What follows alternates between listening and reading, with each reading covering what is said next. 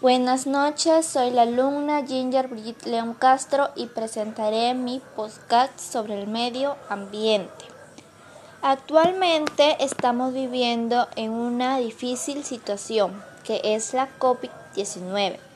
Por eso es momento que reflexionemos ante esta situación para solucionar este gran problema con la contaminación del aire debemos sumarnos todos los peruanos para cuidar el medio ambiente y no haya más contaminación, para tener un ambiente limpio, fuera de enfermedades, causas y consecuencias. Las principales causas y consecuencias son la quema de ecosistemas, dióxido de carbono en el aire, pérdida total de bosques, selvas, etc. La liberación de gases contaminantes a la atmósfera, calentamiento global.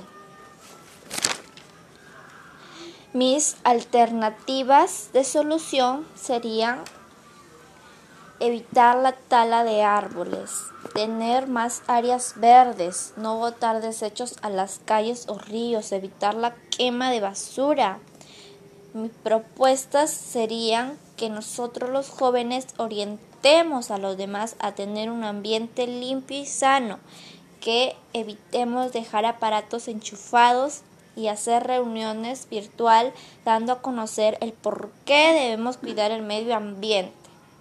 Bueno, muchas gracias por su atención. Espero les haya gustado mi podcast del medio ambiente.